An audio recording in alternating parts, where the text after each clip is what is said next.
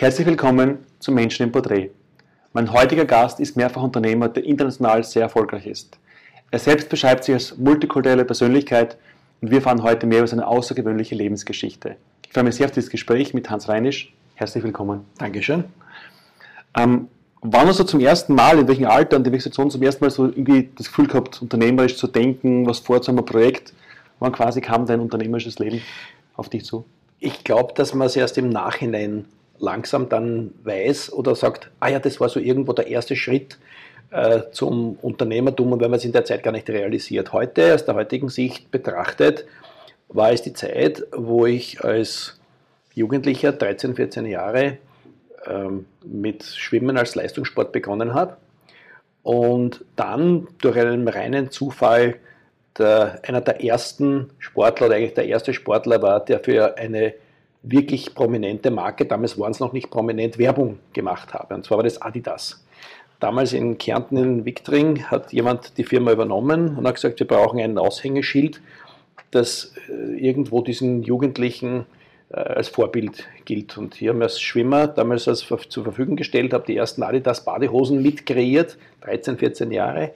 Äh, die, die Taschen, die Adidas Tasche, den Trainingsanzug mit den berühmten drei Streifen äh, als erster haben dürfen und bin dann mit der Adidas-Jacke mit dem großen Österreich-Logo hinten in die Schule gegangen und alle haben mich also bewundert. Und heute, wenn ich heute zurückdenke, war das ein bisschen der erste Schritt in das Unternehmertum, denn ich habe meinen damaligen Werbevertrag als 14-Jähriger selbst verhandelt mit dem damaligen Geschäftsführer, der gesagt hat, naja, da kriegen sie ein Gewand dafür und dann treten sie Werbung auf und ich habe gesagt, naja, das kann es aber nicht sein, da brauche ich schon ein bisschen Geld zum Herumfahren und haben mir, das muss man dazu sagen, es war 1973, 72, 74 so in etwa, ja, Zeiten, Zeiten äh, haben mir ein, ein, ein damaliges 7000 Schilling monatliches Salär heraus äh, verhandelt. Ja. Wow. Also das wurde, ich würde mal sagen, war so der erste unternehmerische Geist, man dachte, na, umsonst mache ich das nicht. Ja.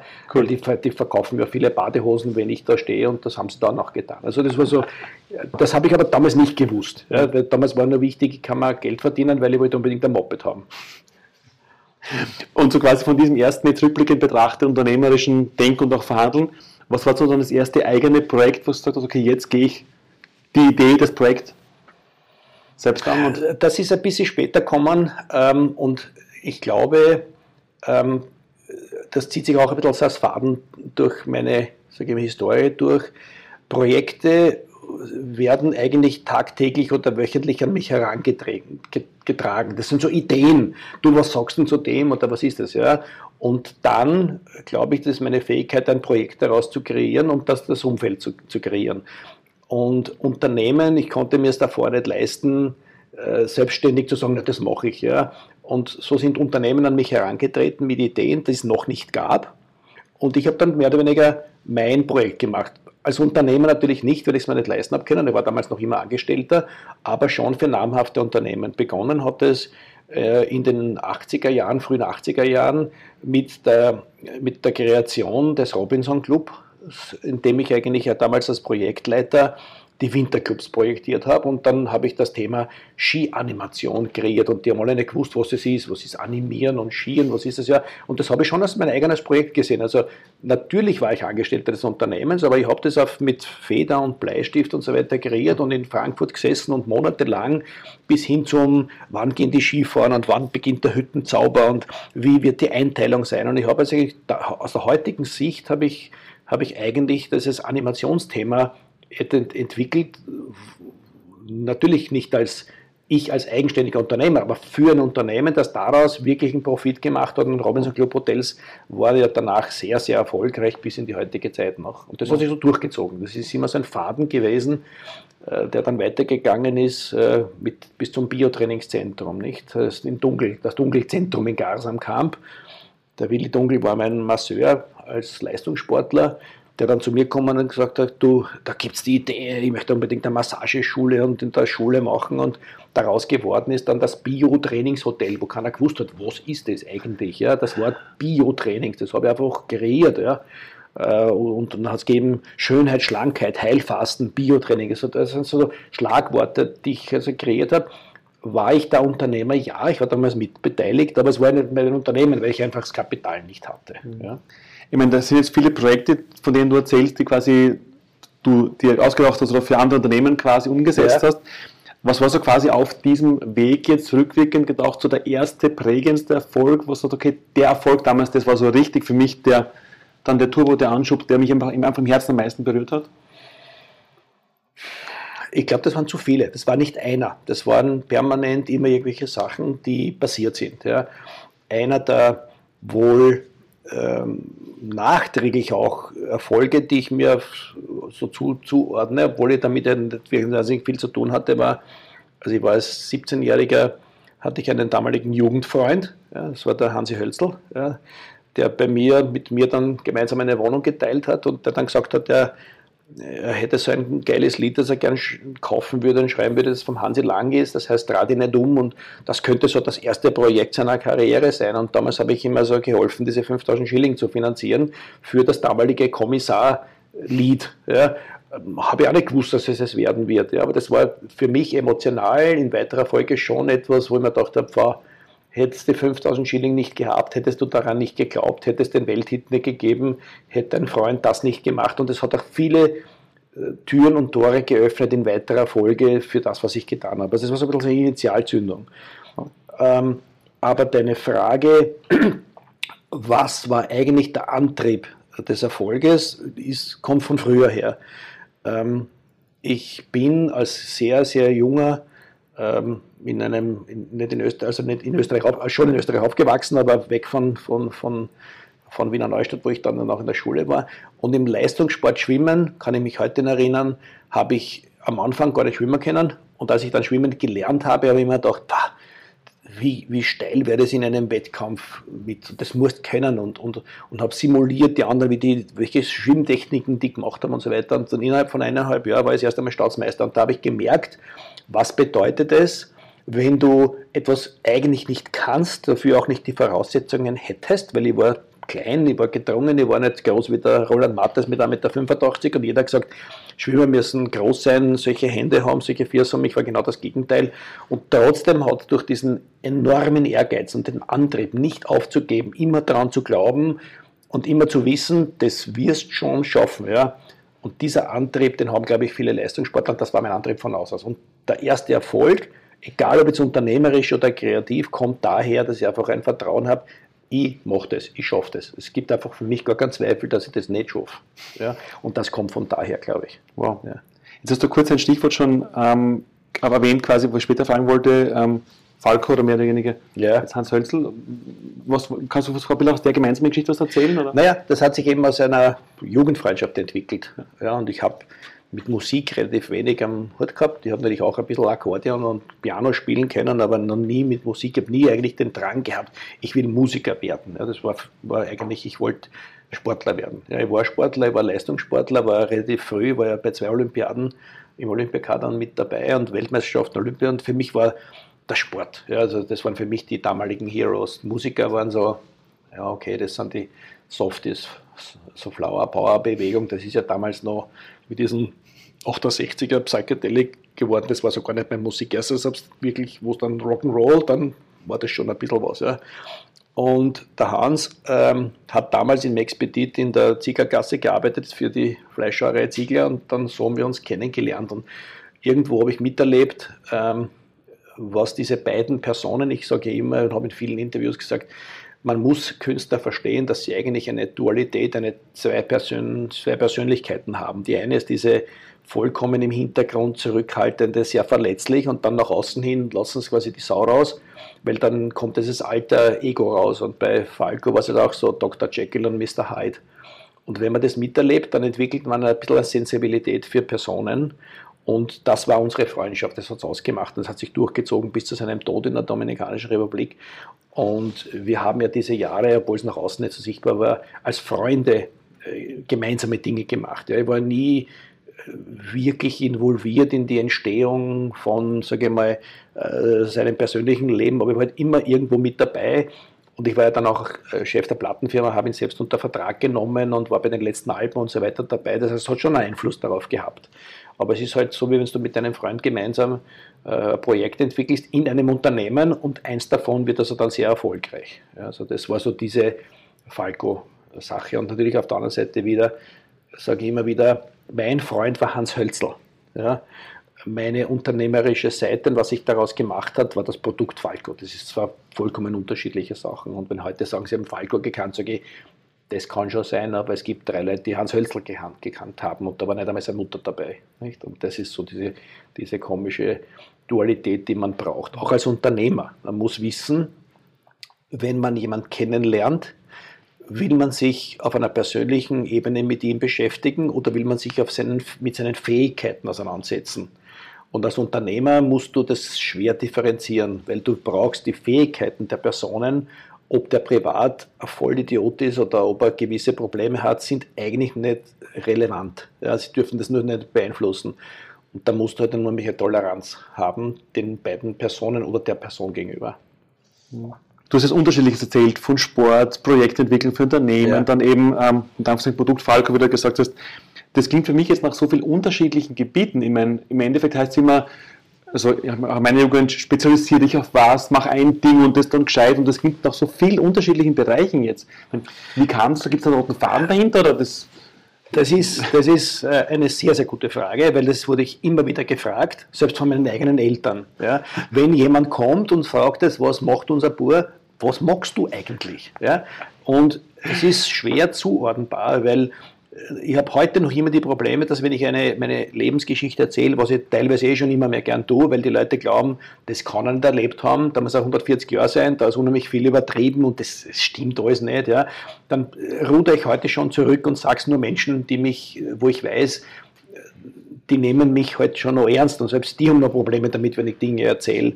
Ähm, der rote Faden zieht sich eigentlich schon durch für mich und zwar glaube ich, dass ich jemand bin, der grundsätzlich vollkommen anders denkt als die Normalität. Ja? Äh, meine, meine Frau jetzt sagt immer, sie kennt niemanden, der sich so kratzt. Ja? Ich, ich tue es und ich weiß ja nicht warum, aber ich mache es. Also ich denke, ich denke, wenn ich etwas sehe, grundsätzlich nicht in herkömmlichen Bahnen, und dahinter geht sowieso ein Netzwerk weg, was man denn daraus machen kann. Ich kann das schwer erklären, aber wenn ich so sternförmig sieht, dann denkt man, ah ja, da könnte man das oder das machen und da kommen unheimlich viele blöde Ideen, aber sehr viele von denen, wo die Leute sagen, na, das ist also, das kann ich mir gar nicht vorstellen. Und das war immer der Erfolg, den ich danach hatte, anders zu denken, anders zu sein.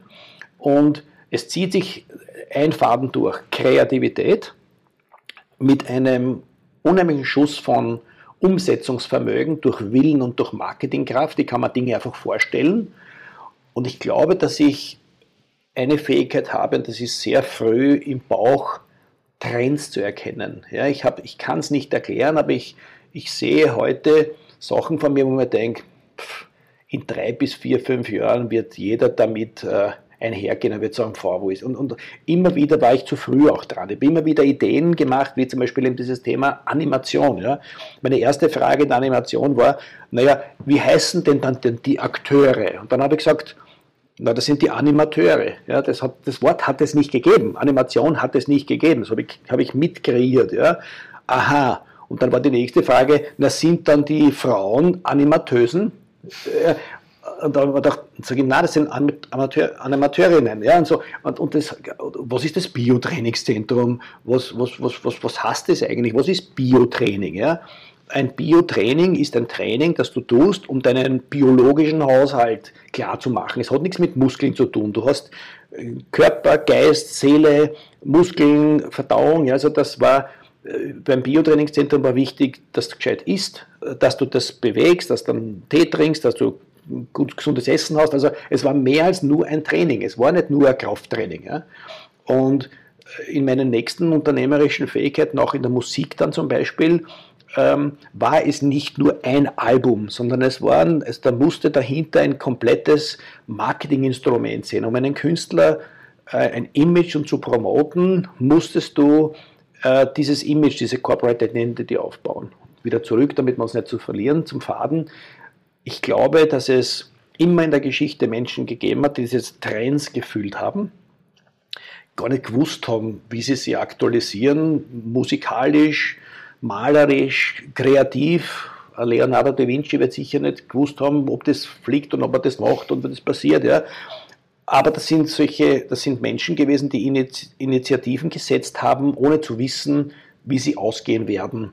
Aber trotzdem daran geglaubt haben, dass es was Positives nicht. Das klingt ein bisschen vermessen, aber ich glaube schon, dass ich das, das war so ein Talent, das ich hatte, das dann geschult worden ist, mich einfach in Situationen anzugliedern, anzugleichen, immer was sein und das also durchgezogen wurde. Und ich habe also, ich war der jüngste Plattenchef der Welt äh, damals mit, äh, mit, und die haben mich damals genommen, weil sie gesagt haben, sie haben ein Profil von 1200 Leuten durchgescannt und es hat nur zwei Leute gegeben, die diese Kreativität und dieses Anpassungsvermögen hatten an etwas, was was eigentlich nicht kann. Ich habe keine gehabt, wie eine CD produziert wird, ich war noch nie in einer Studie, aber trotzdem äh, habe ich diese Kreativität drinnen gehabt, aber die war, war gepaart mit einer unheimlichen Wirtschaftlichkeit. Ja, und darum habe ich also auch diese beiden Studien gemacht, die also mit Marketing und Wirtschaft zu tun hatten. Und das ist der Faden, der sich durchzieht. Ob das jetzt ein Robinson Club war, ob das ein Falco Amadeus, ein Nachtflug, ob das ein All-Inclusive-Anlage in der Dominikanisch, ob es ein Biotrainingszentrum, ob es eine äh, Universität in Australien war. Das sind so Projekte, die ich, also Projekte und wirkliche Sachen, die ich gemacht habe. Bis zum heutigen Zeitpunkt, wo ich also äh, dem Frank Stronach im Racino jetzt äh, drei Jahre lang geholfen habe, äh, jetzt für Schönbrunn ein riesengroßes Wasserspektakel mit Sissi-Ausstellung. Also es sind immer Sachen, wo ich glaube, ähm, wo so Initialzündungen gesetzt werden, die die Leute nicht kennen und wo sie es nicht wirklich anfangen. Und vielleicht kommen wir dann auch noch auf, auf diesen Wertewandel zu sprechen. Mhm denn meine Doktoratarbeit war Entwicklung, Entstehung und Wertewandel in der Gesellschaft und die Auswirkungen damals auf den Tourismus. Und das spricht genau Kommen das an. Noch, ja. das, das, spricht genau das an. Also das ist dieser Faden. Ich glaube, ich bin ein unheimlich kreativer, chaotischer, aber trotzdem wieder organisierter Mensch, der diese Sachen durchdenken kann und immer sieht. Und das Problem ist, ich, habe, ich bin immer zu früh. Und zehn Jahre später sagen die Leute, no, das Achso, ja, das kann ich mir erinnern, das, beim Dunkel waren wir, das Dunkelzentrum, das war ja Wahnsinn, wie gut das war. Und dann sage ich, naja, das ist auf einem Reißbrett entstanden cool. äh, in Wiener Neustadt in Lichtenwert bei meiner Mutter. Gab es auf, auf diesem doch jetzt sehr langen und auch im global aktiven Weg auch einmal Scheitern oder Niederlagen? Ich glaube, Scheitern tut man immer wieder. Äh, wenn du mich heute fragst, bin ich gescheitert, würde ich sagen, nein. Und zwar, weil, weil diese Art von Mensch, der ich bin und in dem es auch sicherlich genügend andere gibt, der scheitert nie. Der findet immer einen Weg, warum er vielleicht nicht schuld dran ist, weil das waren vielleicht die anderen oder auch nicht, oder weil einfach die Zeit nicht richtig war und demzufolge drehen wir um, machen wir eine 90-Grad-Wendung, gehen 180 Grad in die andere Richtung, weil es gibt einen anderen Weg. Also insofern zweifle ich überhaupt nicht an meinen Erfolg, kämpfe immer wieder damit, jeden Tag, weil immer jemand sagt, na das geht nicht und das, na das, na so machen wir das gar nicht. Ja. Und dann kommt dieser enorme Drang, na, den ich, na das machen wir doch, gepaart mit einem unheimlichen Egoismus, na, das jetzt erst recht, ja, und dann wird es das. Ja. Also scheitern, nein. Ja, scheitern, scheitern gibt es nicht. Du hast vorher kurz das Wort Wertewandel in den Mund genommen. Ja. Was hast du damit gemeint? Naja, ähm, ich glaube, dass in der Gesellschaft in den letzten, seit wir existieren, der eigentliche Antrieb immer war, dass Menschen für sich selbst unterschiedliche Wertigkeiten aufbauen. Ja? Warum will ich nicht in einer Höhle leben? Es mir nicht mehr, weil es kalt ist. Also baue ich ein Haus. Ja, also der Antrieb ist eigentlich das Werteverhalten. Ich ändere meine Werte, es ist mir was anderes wichtiger. Egal, ob das jetzt privat ist, ich trenne mich von dem oder von der oder wir verändern unsere Werte. Und in den letzten Jahren hat das massiv exponentiell zugenommen. Wir verändern unsere Werte heute schon fast tagtäglich. Ja, früher war ein Handschlag ein Handschlag, heute ist ein Vertrag nicht mehr ein Vertrag. Ja, so ich glaube, dass ich sehr früh erkannt habe, dass dieser Wertewandel, äh, und da kommen wir wieder auf das, dieses Trendgefühl hin, ja, ich erkenne irgendwie, wie sich diese Werte verändern und, und wohin das eigentlich tendiert. Ja. Auf der einen Seite sehr gefährlich, weil ich heute sehe, wohin sich der Wertewandel der Jugendlichen hinwertet und was es werden wird, das, da bin ich sehr skeptisch. Ähm, auf der anderen Seite habe ich das erkannt und ich habe also dieses Beispiel Wertewandel in der Gesellschaft ähm, in meiner Doktorarbeit ähm, aufgebaut für den Tourismus. Aber der ist eigentlich bezeichnend für die gesamte Gesellschaft. Und habe damals gesagt,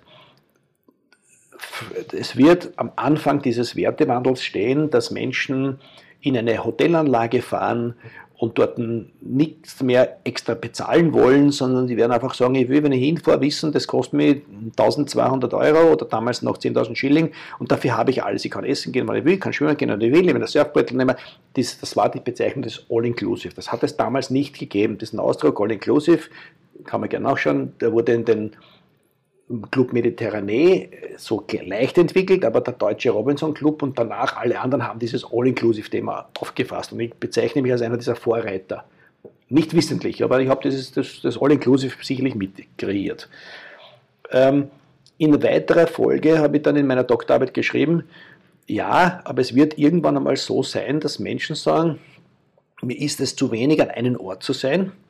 Und es wird Möglichkeiten geben, mit, mit einem Hotel, habe ich das bezeichnet. Dann habe ich gesagt, wahrscheinlich wird es irgendwie wie ein Schiff sein, herumzufahren und Orte zu besuchen, einzusteigen, auszusteigen, einzusteigen, auszusteigen, ohne zu wissen, dass das eigentlich diese Cruise Industry ist. Und habe gesagt, es wird wahrscheinlich Boote und Schiffe geben, die auf der Welt herumfahren und damit die Leute aus- und einsteigen.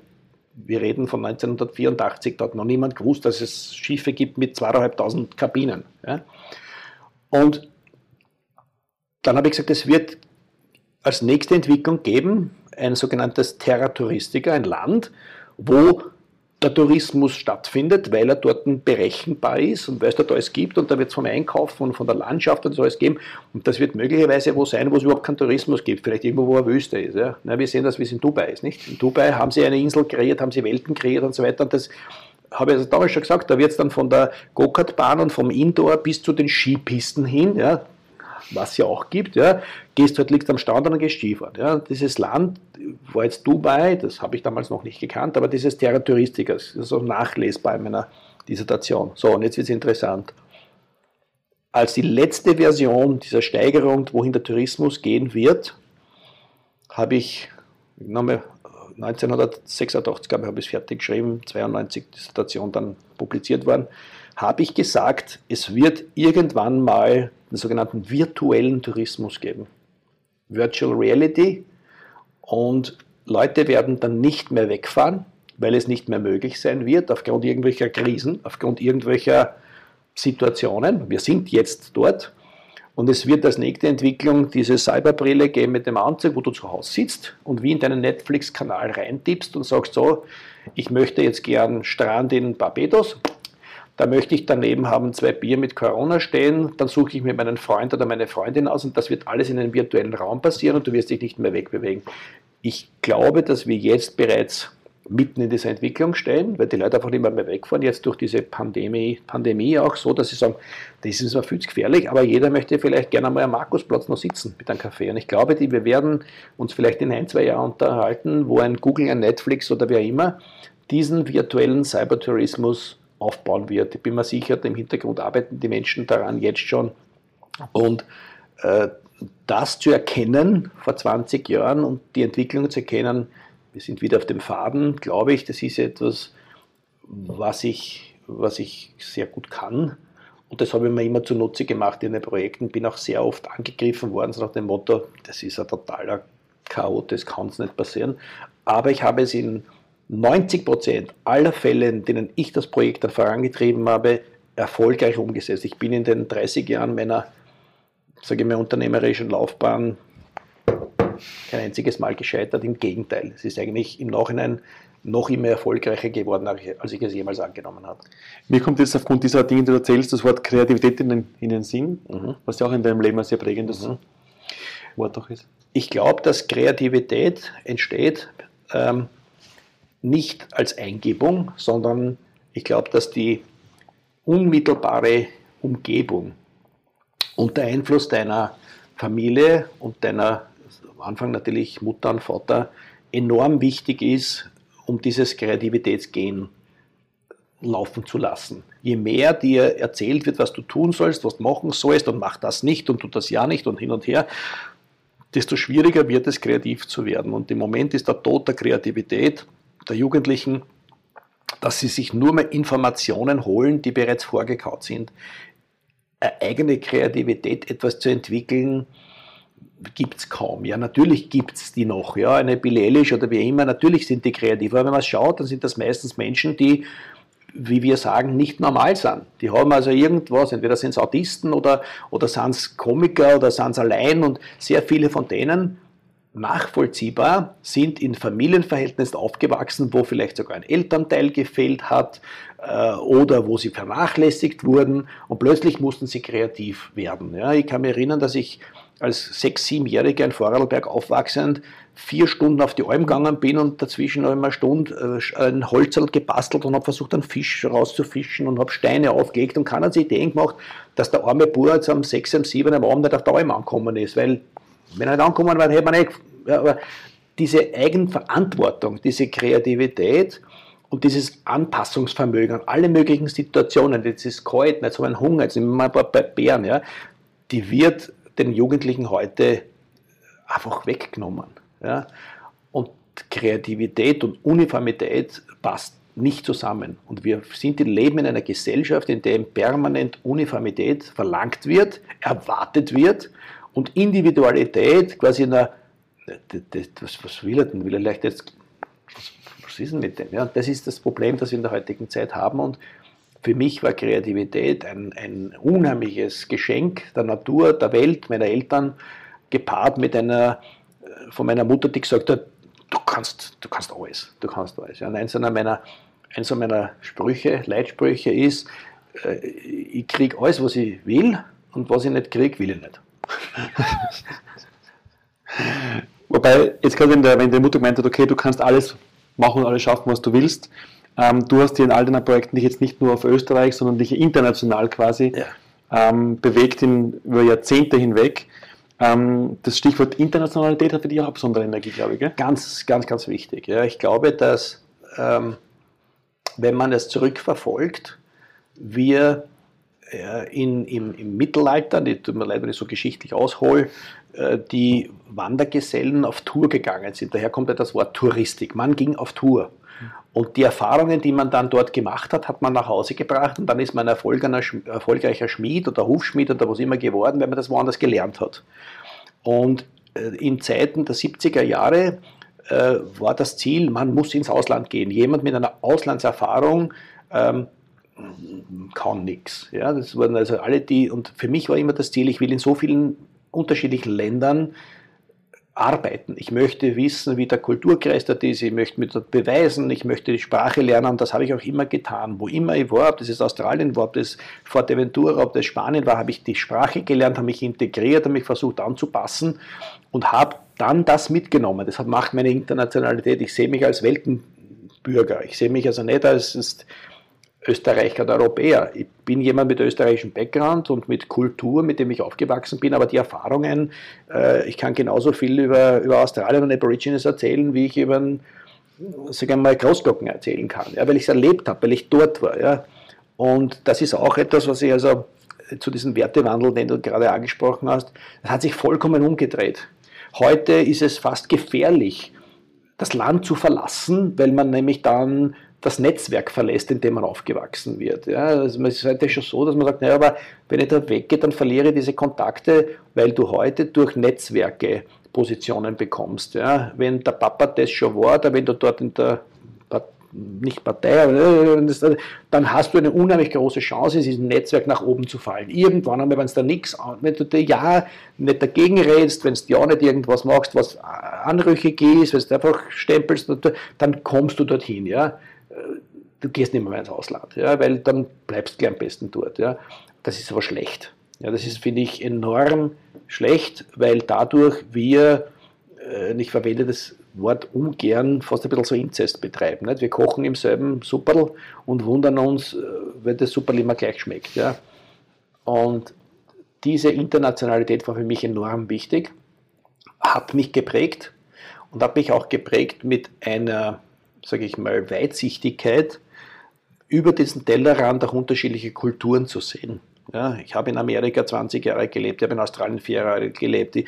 Ich weiß dort, wie die Menschen äh, zumindest ticken und die verändern sich natürlich auch. Aber ich weiß die Kulturen und habe sie immer akzeptiert und nicht einfach von Haus aus gesagt, naja, pff, ich bin ein Österreicher, ich muss mit der Lederhosen dort reingehen, und, ja, sondern adaptiert. Und diese Internationalität wird jedes Jahr seltener und sie wird angegriffen. Du wirst heute, wenn du mit einer Meinung kommst aus einem anderen Land, sofort abmontiert. Ja, das, das ist nicht so. Das, haben wir, das, das steht in der Zeitung, in den Medien, na, das stimmt alles nicht. Ja, wir leben in einer, in einer vorgefertigten Meinungsbildungsgesellschaft, in der äh, Sachen so vehement plakativ an die Gesellschaft herangetragen werden, damit sie sich ja keine Gedanken machen, ob es anders sein könnte. Muss ja nicht anders sein, aber es wird Kreativität, Kreativität, Individualismus abgestellt.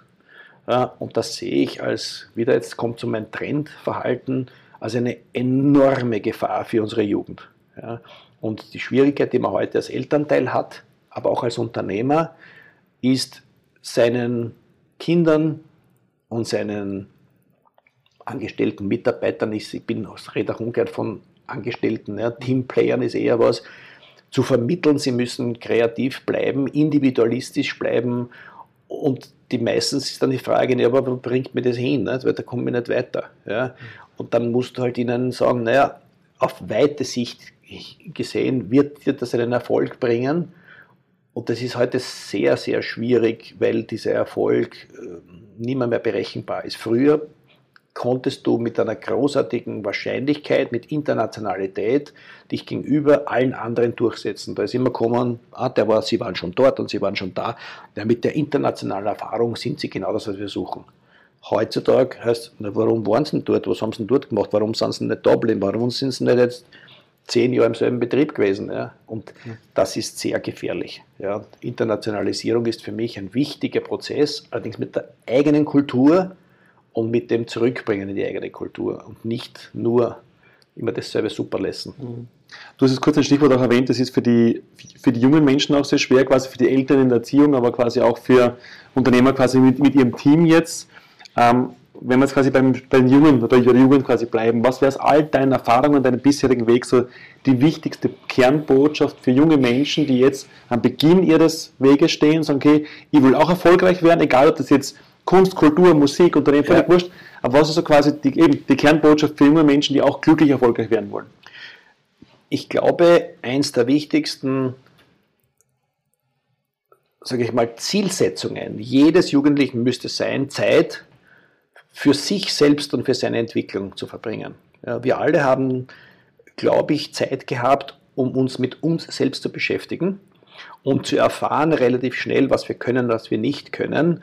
Und diese Zeit, sich die Zeit zu nehmen, wird im Moment vollkommen ignoriert, weil und ich nochmal, ich bin schon ein Verfechter von Technik, ja, und, und ich mag ja auch mein Handy, ja, aber äh, ich verwende das Handy, um die Informationen und um die Sachen, die ich brauche, ähm, zu benutzen. Und dann lege ich es weg oder versuche es wegzulegen. Es gelingt mir ja auch nicht. Ja. Heutzutage, kleben Jugendliche an diesen internationalen Richtlinien und da, da mein Handy und da Google und da WhatsApp und da Snap und da Instagram und, und, und, und es läuft ihnen die Zeit davon, sich annähernd damit zu beschäftigen, was sie eigentlich wollen und können. Kreativität null. Ja? Also Zeit, um sich mit sich selbst zu beschäftigen und herauszufinden, wer du bist. Das zweite ist, nicht daran immer sich nur orientieren, was denn der internationale Trend ist. Ja, wenn die alle jetzt rote Haare haben, dann haben wir auch rote Haare. Und wenn die alle jetzt äh, mit, der, mit den Baguette-Hosen umrennen, dann ist das und, und, und alles andere wird verdammt. Wenn der das nicht anhat, dann ist er nicht cool und dann ist er nicht in und, und, und, und dieses Besserwissende, das, was, was 80% haben, ist angesagt und das, was 20% ist nichts. Ja. Wenn man zurückdenkt, glaube ich, dass die Generation meiner Generation und noch danach anders waren. Die wollten alle immer anders sein. Die wollten alle immer wie die Hippies, wie die Beatles, wie die Vordenker, wie die, da ist Musik entstanden, Kreativität die, und heute die Musik. Wenn man heute die Musik sich anhört, das ist ein bisschen so ein Trendsetter.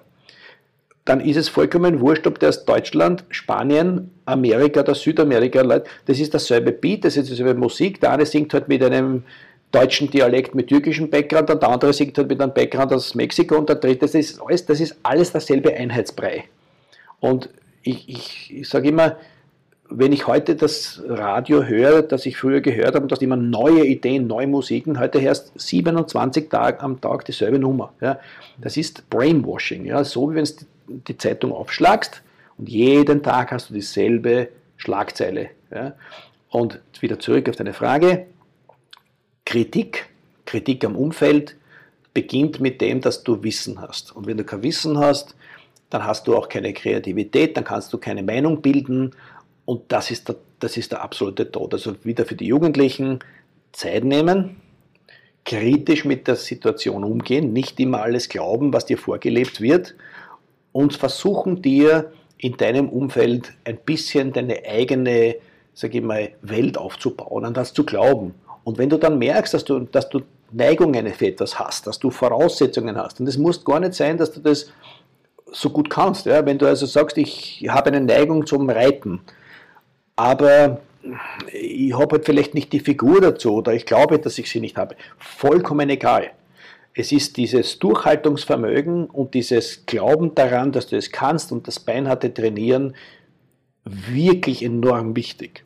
Also dritte Fähigkeit, Durchhaltevermögen. Du kannst nichts schaffen, wenn du glaubst, ich mache dreimal einen Spagat und es kann ihn. Ja? wie viele Jahre, wie viele Stunden habe ich im Wasser verbraucht, ja, über vier Jahre hindurch, sechs Stunden am Tag, Samstag und Sonntag schwommen, zehn Kilometer am Tag, damit ich annähernd international bestehen konnte. Ja. Harte Arbeit ja, und, und, und viel Verzicht. Ja. Und heute schlafen bis am 11, dann schauen sie sich drei Stunden das Handy an und dann gehen sie am Abend auf die Piste und dann vorglühen und dann war das war das, das Leben. Ja kann es nicht sein. Ja.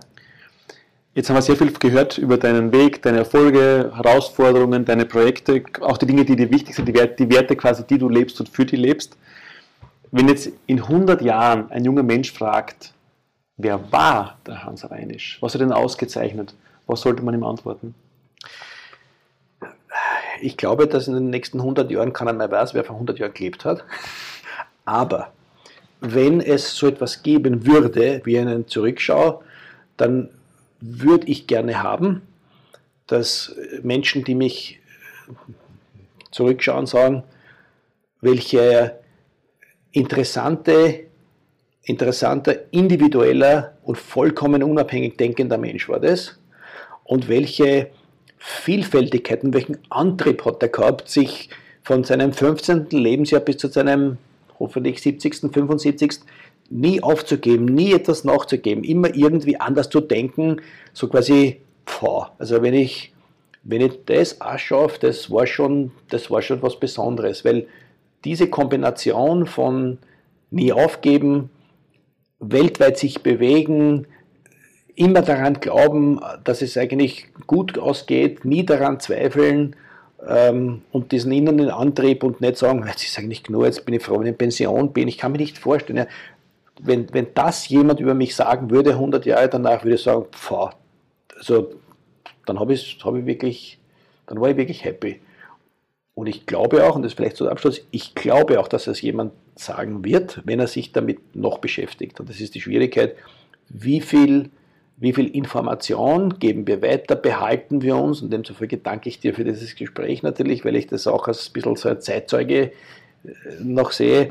Wenn sich jemand damit beschäftigt, dann wird er das erkennen und wird er sagen, eigentlich cool, was die damals gemacht haben, dass solche Leute noch gegeben haben, die nicht nur grüne Pillen gegessen haben und gesagt haben, einmal sich zu reproduzieren, war schön, aber das machen wir sowieso in einem Reagenzglas und da vorne ziehen sie den dunkelgrauen Anzug an, weil es ist Sonntag und denken sie nicht darüber nach, was morgen passiert, weil das ist die Gefahr, die ich auf uns zukommen sehe, wenn wir uns nicht davor schon auslöschen, dass wir eine große Herde von Metropolis Schafen haben und dann sagen zehn Leute oben, jetzt schauen wir alle nach links, jetzt schauen wir nach rechts und das war's. Ja. Das ist, das möchte ich gerne auch den Menschen mitgeben. Bitte zurückschauen in die Geschichte, stolz sein auf die Geschichte ja, und nicht verdammen, was wir vor 30, 40 Jahren gemacht haben, weil es vielleicht ein Fehler war. Weil nur aus diesen Fehlern haben wir gelernt oder nur weil wir glaubten, es war ein Fehler, weil es war nicht alles immer Fehler im Leben. Wir lernen nicht dadurch, dass wir alles immer gut machen. Wir lernen aus dem, dass wir Sachen